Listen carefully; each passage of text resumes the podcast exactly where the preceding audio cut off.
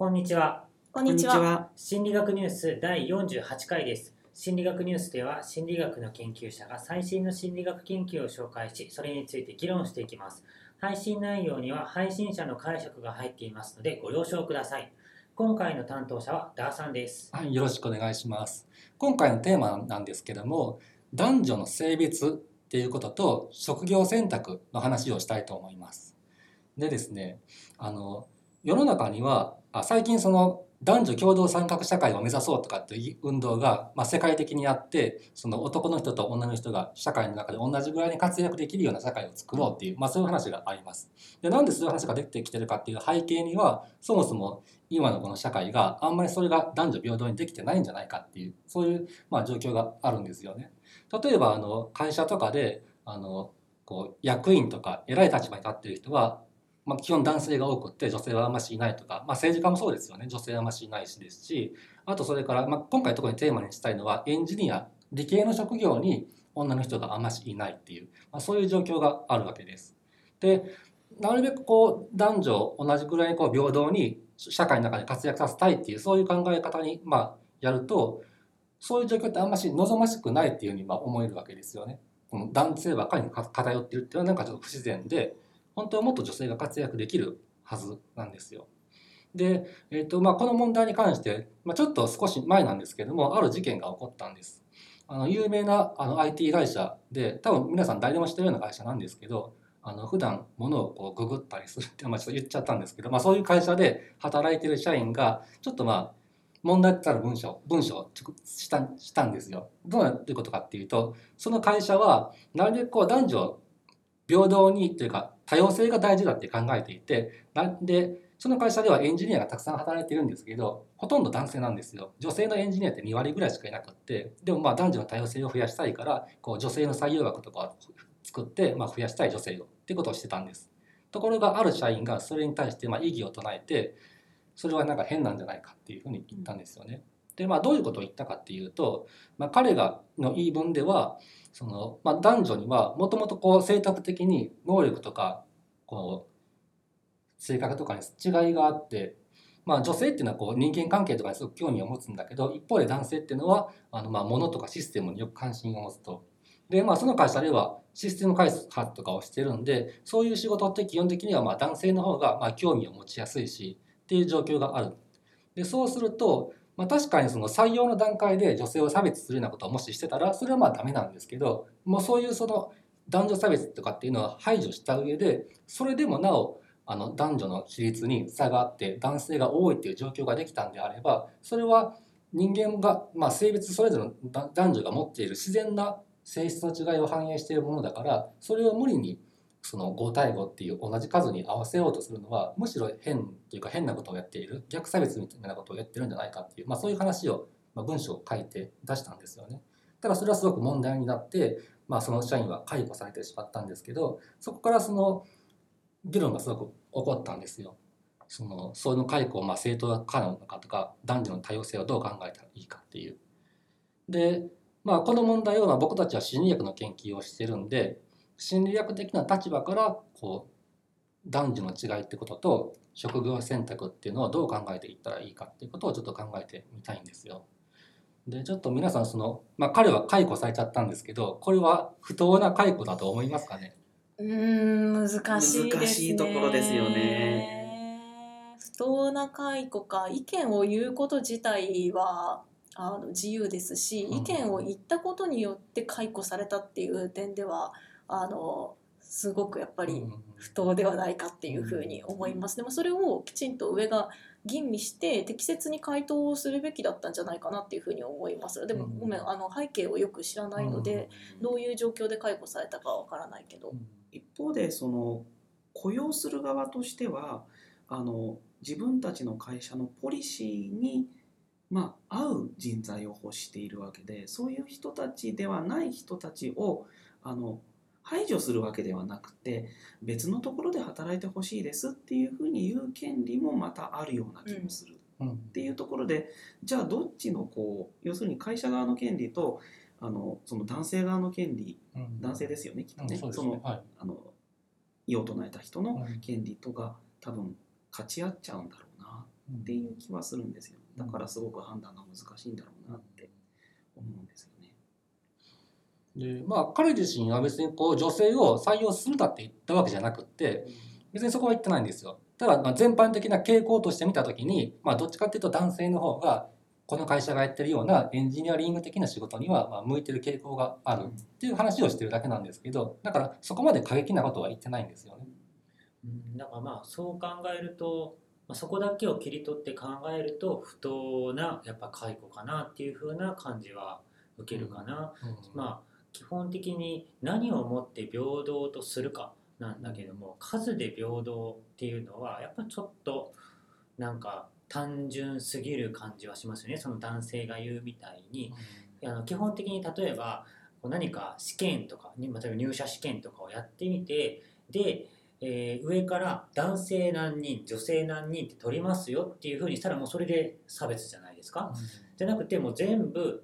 その男性女性合わせた全部の中から上から何人取れますよっていう風なものであればそれが平等っていう風にまあ感じてしまうんだけどもなんかだかうんら多分その男性もそういうことを言いたかったんじゃないだろうか。うん。結局実際に例えばそのその仕事をやりたいっていう風に志望してくるような人材っていうのがもう圧倒的に男性の方が多いのであればそれは例えばこう100人が入社試験を受けましたよでで、まあ、90人男性で 10, 10人女性ですよって。で、えー女性の数を増やさなきゃいけないからこの10 10人の女性は絶対に入社できますとか言ったらそれはちょっとおかしいよね。で逆にその男性の方がなかなかあの採用されないっていう職種もあるあるじゃないですか。保育士さんとかね。あの日本でもなんかちょっと前にちょっとなんかねありましたよね。ネットニュースとかでも出てたと思うんですけど、男性の保育士さんには自分の子供を見てもらいたくないとかっていう着替えさせたくないとかね、うんそうそうそういう風な人とかがいるやっぱ一定数いるからやっぱ男性はなかなか採用されないとかどんなに保育についてすっごいいい知識を持っててその保育のそのなんていうんですかこう技術というかいろんなものがあったとしたって女性の方が採用されるっていうところもあったりするわけですよね。まあ、こういうところをまあどう考えるかっていうのは難しいですね。うん。でまあ、心理学っていうところから考えるのであれば本当に男女差があるんだろうか。そこですよね,、そこそこでも空間認知とかってやっぱ男性と女性で違うっていうふうに言われてるけど、うん。だからといってエンジニアリングが空間認知全てではないし、そこなんですよ。であの何でしたっけ？えっ、とねあの理系というかあのシステマティックに考えるのは男性の方が多くって、えっと共感的にもう感情ってあるとかそういったところを重視して考えるのは女性の方が多いっていうような大まかに言うとそういう研究ってあの心理学の中にもあるじゃないですか。多いですしそういう本も出てますね男性の女性のとか。でまあテレビとかでもそういう男性の女性のとかっていうのは多いんですけどあれ気をつけないといけないのはまあそうかもしれないけどもあの個人個人でやっぱ個人差っていうのがあるわけじゃないですか。だから男性のを持ってる女性もいれば女性のを持ってる男性もいるというか、まあ、男性の女性のってここでは言いましたけどなちょっとそういう言いは方もね。言い方もちょっとうんって感じだけれども、だからまあななんていうのかなそのまあそういう人が例えば男性に多い女性に多いっていうだけで、ね全く男性に女性的なそういう考え方を女性的な考え方ってあえあえて言いましたがそういう感情的な考え方ができない人ばかりなのかっていうとそんなことはないよねっていう、うん。逆もまたそうだよねっていうのはどこか考えておかないといけないなとは思います、単純にこう性別がどっちだからといってある個人がどうであるとは多分言えなくってあくまでこう集団で見た時にはどういう傾向かっていうそのぐらいのものでしかないんですよね。で実際に研究をしてて例えばその参加者の人って大体まあ例えばあ特に何もなければ男性と女性と同じ数を集めて、まあ、そういう差が出てこなんていうのそういうのがこうあんまり影響を与えないようにしたいなとかっていうふうにするんだけどもたまにというかまあたまにでもないのかな、まあ、結構あるのがやってみた結果やっぱりなんか男性の方が成績が良かった悪かったとか女性の方が成績が良かった悪かったとかってあるんですけどこれすっごい研究やっていく上で解釈が難しくってじゃあその、えー性別による差っていうものがなんで現れたのかっていうのをこう議論していくっていうもうめっちゃ難しいんですよね。なんでそれがこう現れてしまったのかっていうのがね。その環境での女性その環境での男性に特有な性質かもしれないしね。うんだからあの個人的なんですけど自分がなんか研究していく上ではもうほとんど性別による差っていうのはもう見ないようにしてます。もうなんか私もっすね。うん、なんか見ちゃうとちょっともう何とも収集つかなくなるっていうか結局で何が言いたかったのみたいな感じになっちゃうっていうのが、まあ、多いんですよね。そこまでで終わっちゃうんですね精査がありましたっていうふうに言っちゃうと、こうあそうですかになってしまいがちでも文ちゃん何回か前にさ犬のオスとメスの違いみたいな発表をしてたしうん。あと周さんも女性が医師の場合は、でうん。なんだっけ？みたいな。はい。はい。しましたね。よくはい。病気の名残が違ええ。うみたいな話をしてたと思いますね。まあ、それもあくまでも傾向としてそういうことがあったよっていうことであってそこの背景に一体何があるんだろうってないまさに今あの話が出てる通りどういうような社会的な環境をこうその集団が持っているのかっていったところって結構出てくると思うんですよね。例えばそのなんだろうあのよく男の子は数学が得意で、うん。女の子はあの、まあ、国語が得意みたいなことって言われるじゃないですか、うん。ああいう研究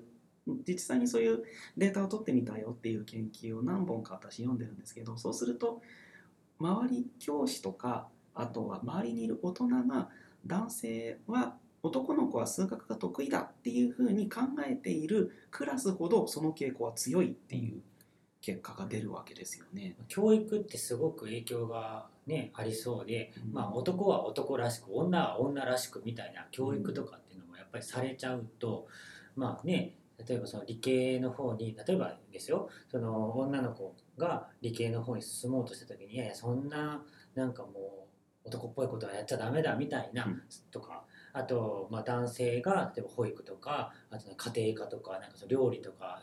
なんていうんですかね、まあ、そういうふうなところに進もうとするとそんな耳しいことすんなよみたいな感じに言っちゃうっていう世の中っていうのは、まあ、やっぱりまだ残ってる感じがするんですよね。だからその辺があー結構影響している可能性はありますね。だから本来はひょっとしたらそこまでの差はないかもしれないけどもこう脈々と受け継がれてきたその性別による違いのなんて偏見というか、はいそういうものがもうどんどんどんどんこう、えー再生産されていってしまっているって可能性はありますね。なんでそのそもそもこう男女差に男女差があるのかっていう話に関して言うと、まあ、確かに全体的な傾向としては、まあ、あるっていうのはこれまでの研究からまあたくさんそれはあるんですよ。例えばまあ性格に性格に関して言うとあ、まあ、パーソナリティですねに言うと、まあ、女性の方が協調性があるとか一方男性はまあ外交性が強いとか支配性が強いとかっていう、まあ、全般的な傾向の研究はまあ確確かにありますしあとまあ女性の方がこう感情的な、まあ、感受性が高いとか表出がしやすいとかっていうこともあるし認知能力に関してもあのさっきも出たんですけど空間的な能力はまあどっちかっていうと男性の方が強いっていうのはあると。でただそういうものっていうのがそのその、まあ、さっきその解雇された社員が言うように生物学的な違いなのかっていうとそこはまだよくわからないんですよね。つまりどっち生物学的、まあ、生まれによっても、まあ、それは起こりうるしそれから社会的な文化的な環境によってもそれは強化されうることなのでなかなかまあ難しいと。でまあ、ただ研究によってはそこもこう調べようとしているものがあって例えばですねその、まあ、ヨーロッパとかアメリカみたいなかなりこう男女の同権的なものが進んでいる国とそこがまだあんまり進んでない国っていうのがありますよね。であのもし文化がその男女差っていうのをさらに強調するんだとすると男女が平等である国の方が男女差って減ると考えられるんじゃないですか。でも実際にはむしろ逆の傾向があるっていうのが分かっていてつまり先進国とかで文化的には男女平等っていうのが進んでいる社会の方でむしろ空間能力とかあるいは性格の差男女差っていうのが広がるっていうことも分かっているんですよ。それはもしかしたらその文化的な影響っていうよりかはその生まれつきのまあ遺伝的なあるいはまあ生生徳的なものが男女差にあるのかもしれないということなんですよね。